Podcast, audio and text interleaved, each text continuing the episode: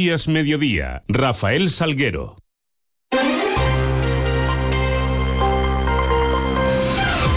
Muy buenas tardes, son las 2 menos 20 y 10, son los minutos que tenemos por delante para contar noticias de Mérida y Comarca a esta hora en este lunes 19 de febrero, donde la primera parada la hacemos para mirar hacia los cielos que nos acompañan. Lo hacemos con la ayuda de la Agencia Estatal de Meteorología y con Luce Peda. Buenas tardes. Buenas tardes. Comenzamos la semana. Seguimos con tiempo estable, soleado, pero a partir del jueves y el viernes llegan cambios. De momento, esta tarde, temperaturas altas, llegando a 21 grados en Badajoz y Mérida, 19 grados en Cáceres, cielo poco nuboso despejado. Mañana, otro día soleado con nubes altas por la tarde, temperaturas que apenas cambian. El viento flojo del norte y nordeste, mínima de 6 grados en Badajoz y Mérida y 8 grados en Cáceres, máximas en torno a los 20 grados. La lluvia llegarán a partir del jueves y el viernes descenso muy importante de las temperaturas. Es una información de la Agencia Estatal de Meteorología. Nueve minutos para menos diez. Continuamos. Nace en Mérida. Hoy se presentaba la Confederación Extremeña de Sociedades Cooperativas. Eh, se configura como una plataforma cooperativa, máximo órgano de representación del cooperativismo extremeño y que es el resultado de una iniciativa común para impulsar ese cooperativismo. Va a aglutinar a 450 cooperativas de toda Extremadura que facturan alrededor de 2.000 millones de euros. Eh, Ángel Pacheco es el presidente de esta confederación. Eh, es verdad que tenemos una presencia en todo el territorio regional importante de las diferentes formas. Las agroalimentarias la cooperativa de transporte en todo el territorio rural. Y yo creo que eso es un tema fundamental para vertebrar la, la región y luego pues no dejamos de ser empresas, pero tenemos una empresa con unas características diferentes. Somos empresas de economía social. Y este domingo a partir de las 11 de la mañana se va a celebrar en el embalse de Proserpina el 35 Campeonato de Extremadura de Piragüismo, el noveno memorial Rafael Soriano. Para esta competición se prevé la asistencia de más de 200 deportistas de toda la comunidad, así como también llegados desde Andalucía y Castilla-La Mancha. Tony Marín es el delegado de deportes del Ayuntamiento de Mérida, Marcos Sánchez, presidente de la Federación Extremeña de Piragüismo, Julio Moreno, técnico de la propia federación. Jugará el próximo domingo 25 de febrero en el lago de Proserpina. Eh, se espera que lleguen más de 200 paristas de nuestra comunidad autónoma y de comunidades autónomas vecinas como son Andalucía y Castilla-La Mancha. Y se espera la participación de todos los clubes de la región y, como no, nuestros dos clubes de aquí de Mérida representativos son el Club Yustanan y Emeritae. Ante todo quiero agradecer al excelentísimo Ayuntamiento de Mérida y a su representante, al concejal de deporte, pues el que nos haga eh, todo un poquito más fácil, eh, como bien ha dicho él, es el 35 Campeonato de Extremadura, eh, es campeonato que es clasificable para el Campeonato de España, que se celebrará los días 9 y 10 de marzo en, en, Sevilla. Y bueno, en este campeonato, como, como, bien ha dicho Marco, es la antesala y la preparación para, para los deportistas para el Campeonato de España que se celebra en Sevilla. Ese campeonato es bastante importante porque se juegan también plazas individuales internacionales para el Campeonato del Mundo.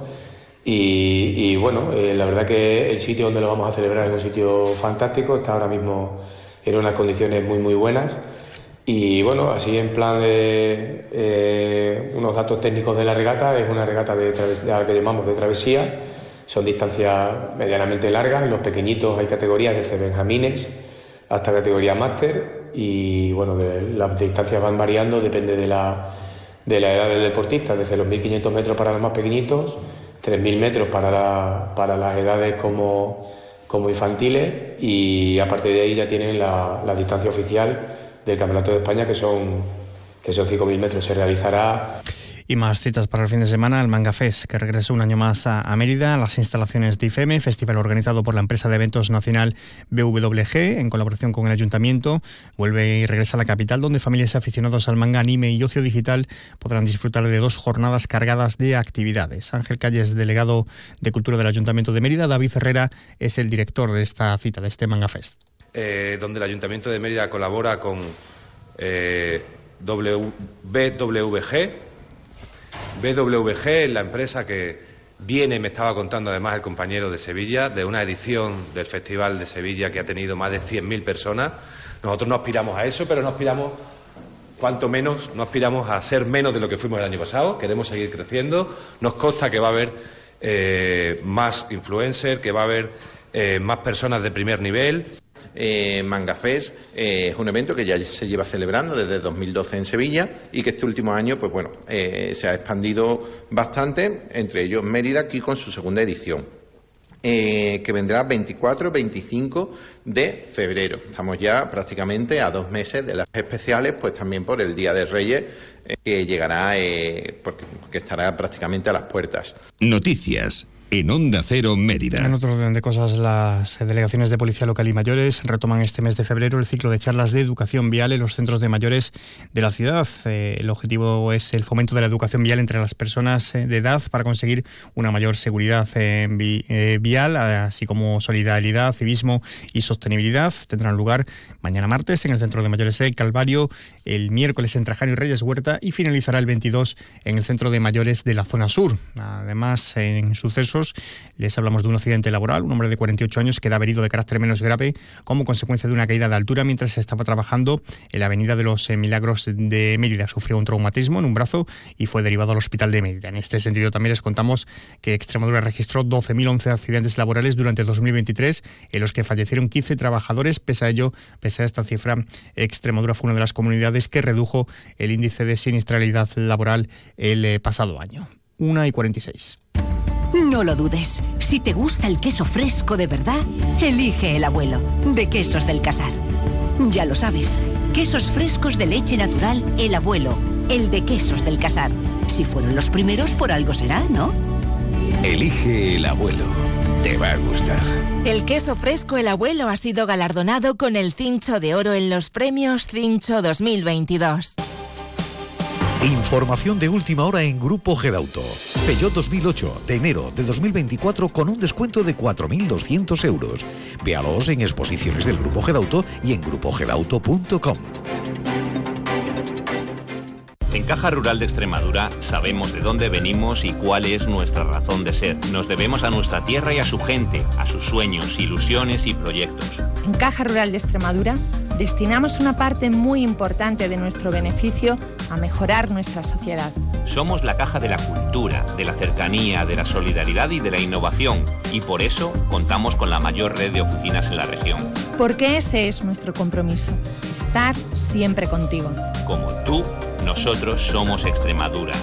Caja Rural de Extremadura. La, caja, de Extremadura. Ven a ver las nuevas exposiciones y los mejores precios en tu tienda de Chacinas Castillo. Te sorprenderás. Tiempo también para el deporte y para repasar marcadores del fin de semana. Lo hacemos con la ayuda de nuestro compañero David Cerrato. Muy buenas, David.